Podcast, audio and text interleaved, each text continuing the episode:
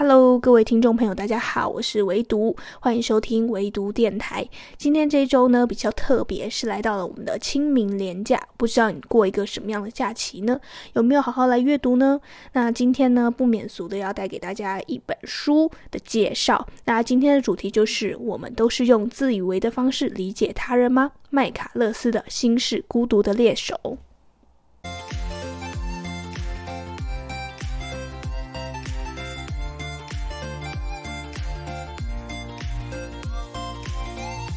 在正式介绍这本书之前呢，我想跟大家讲个，呃，我跟这本书的缘分好了，因为这本书呢也本来就不在我的这个唯读电台的书单里面，但是它就是一个很因缘际会下让我发现到它，就是大概在上个月的时候，我在帮我一个朋友在想我到底要送什么礼物的时候呢，然后刚好就是看到书摊上有两本《心是孤独的猎手》，它的书封啊是我非常喜欢的淡蓝色系，然后整个很简约风，但是又很符合。和整个《心是孤独的猎手》这本书名的调性，所以我就觉得它有深深的打动我。再加上它的封底呢，写着两句话，这两句话呢让我深深的感动，所以就马上把它下单了，然后买给我朋友一本，然后我自己一本，然后我最近就把它读完了，然后跟大家分享。那这两句话是什么呢？我念给大家听：是人人都是悬在天上的星星，因为相似的孤独而看见彼此，却无力改变命运。有一点淡淡的悲伤，但是这两句话我不得不说，就是很好的为这本书做了很好的注解。然后，呃，这个书的整个悲剧性色彩啊，也完全的展露在这两句话当中。等一下我做书籍介绍，你就会懂我的意思了。那先简单的讲一下这本书的作者，叫做麦卡勒斯，然后她是二十世纪美国最重要的天才女作家。出道即受封最有才气的新生代作家，只可惜因为他身体不太好，所以他只只有得年五十岁而已。然后，但是他的作品呢是呃永远流传的，就像这一本《心是孤独的猎手》以及《伤心咖啡馆之歌》。如果有兴趣的朋友呢，可以上博客来去看一下。好，介绍一下《心是孤独的猎手》，他这本书到底在讲什么？他其实是在讲说，故事中呢。一开始啊，出现两个哑巴，一个叫做辛格，一个叫做安东尼。那这个两个人很有趣啊，因为是哑巴嘛，所以呢，他们日常的沟通呢，只能靠手语在对话。那这个辛格啊，是一个非常依赖安东尼的人，他喜欢把所有事情呢，都用手语哈，很厉害的，呃，这个利落的呢，去。告诉安东尼所有所有的事情，因为他觉得安东尼懂他。那安东尼比较有趣的是，他只对吃比较有兴趣，所以他通常呢就是跟辛格的交谈呢，只是在吃上面，然后没有什么内心的那些层次。但是不知道为什么，辛格就是很喜欢跟安东尼在一起，然后也很喜欢去单一的输出自己对辛呃对这个安东尼的喜欢跟呃依赖。然后呢，但是好景不长嘛，那个。安东尼的状况呢没有很好，他就被送到疗养院。那辛格就一个人待在了小镇上，然后变得很孤独，很孤独。那就在觉得自己很孤独，很孤独的时候呢，诶，小镇上出现了四个人。这四个人很有趣的是呢，他们都对辛格非常有兴趣。他们看到辛格啊，一开始没有注意到他是个哑巴，但是就觉得从他的眼神当中看到一种信任感。所以呢，他们这四个人分别不约而同的都跑去找辛格。呃，谈论自己心中的想法，然后那些很很幽暗、很呃不为人知的事情，全部都跟辛格讲。那辛格就是很平静的看着他们，然后也没有做出太多的反应。那可是，即便这样，他们还是很喜欢去找辛格，去讲述自己心中的一些嗯比较不愉快的事情啊，然后比较让他们困扰的事情，全部都跟辛格讲。这个地方很有趣，就是。大家对性格的理解呢，都是很单一的、很单向的。就像第二十五页，翻译一下哦。第二十五页，大家是怎么看待性格的呢？人们甚至在意识到他与众不同之前，就已经不不自觉地被他吸引。他的眼神令人觉得他听见了别人从没听到的东西，他知道一些别人无法想象的事情。他仿佛来自另一个星球，就是这种。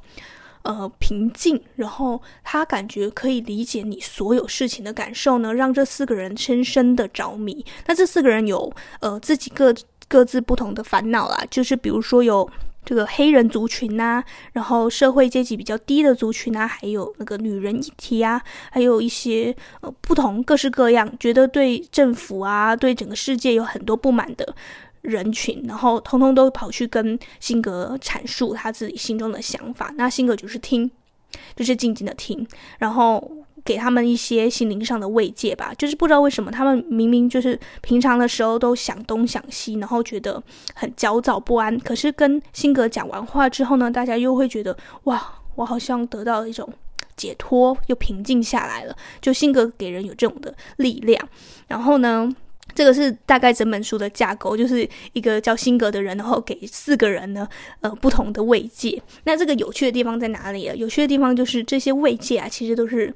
单一的、自以为的，就像辛格觉得安东尼懂他，然后所以这四个人也以为辛格是懂他的。但其实你看到后面，你就会觉得这些都是荒谬的误会啊，都是一切都是自以为啊，不太可能会有人百分之百的理解另外一个人，因为我们都是不同的个体。就好比我们常常跟人家聊天的时候，都会在在后面哈，觉得自己表达不清楚的时候，就会说。你懂我的意思吗？你懂我的感受吗？然后那个人就会说：“我懂，我懂，这个我了解。”但是你真的了解吗？你真的知道他到底在想什么吗？他到底要表达的每一字每一句，他到底呃想要？让你知道的是什么？你真的都知道吗？其实不可能的，因为每个人想的都是不一样的。这个就是这本书比较荒谬、比较黑色幽默，但是它又带给我们醒思的地方。那呃，书中的一些对人物心理上的描绘呢，也是非常细腻的。那就等待大家去把这本书买回来看喽。那我这边是想要跟大家讲一下我的阅读心得。嗯、这本书老实说。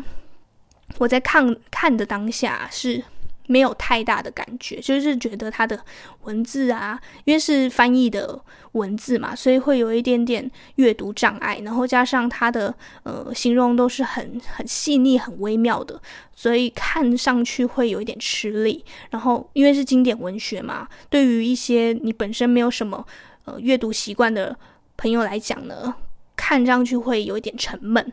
所以这本书需要。大家很有耐心的阅读，但是不得不说，这本书很有趣的地方是它的后劲十足。它会让你呢，在看完整本书之后呢，又会想要再重新从一开始的时候去回过头来，去看到自己忽略了哪些细节，让你去省思很多你刚刚在看的时候没有注意到的，嗯，一些比较幽微的角落。然后像解谜一样呢，一字一句的去拆解，所以我会觉得这本书之所以是经典啊，是因为它除了耐读之外，还可以因为不同的解读产生不同的意涵，然后对人性的心理状态呢有很细腻的刻画，所以这本书呢之所以可以这么有名，也不是没有原因的。那但是需要你有很大很大的耐心去把它阅读完。然后我最大最大感触就是这本书想要表达是那个孤独感。每个人都渴望可以找到倾听自己说话的人，即便那个人什么都不用说，不用表达赞同或是反对，就只是知道他有在听就已经足够。这种感觉很有趣，就是大家都知道辛格是个哑巴，是个聋子，所以会很放心的跟他讲自己所有想要跟他跟别人表达的事情。然后，嗯、就像我们平常嘛，我们跟自己最亲近的家人朋友，可能说不到那种很内心的事情。可是呢，在面对陌生的人的时候，因为你会觉得说，因为他是陌生人，他不知道真实的我是什么样，所以我可以很很自然的把我所有的一切都跟他说。辛格对于那四个人来讲就是这样的存在。那我不知道安东尼对于辛格来讲是不是也是这样的存在？这个就是看大家是怎么解读的了。然后。这就是这本书的大意跟我的阅读心得，然后希望你会喜欢。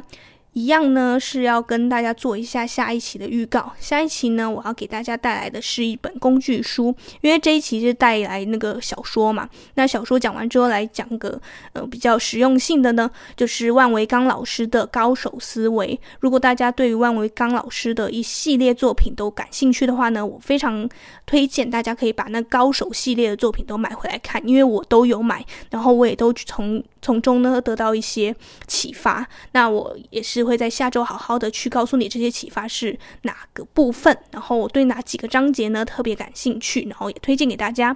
那以上呢就是这一周的微读电台，希望你呢在廉假呢过个非常愉快的轻松阅读时光，然后也期待你呢在下周与我们一起再收听。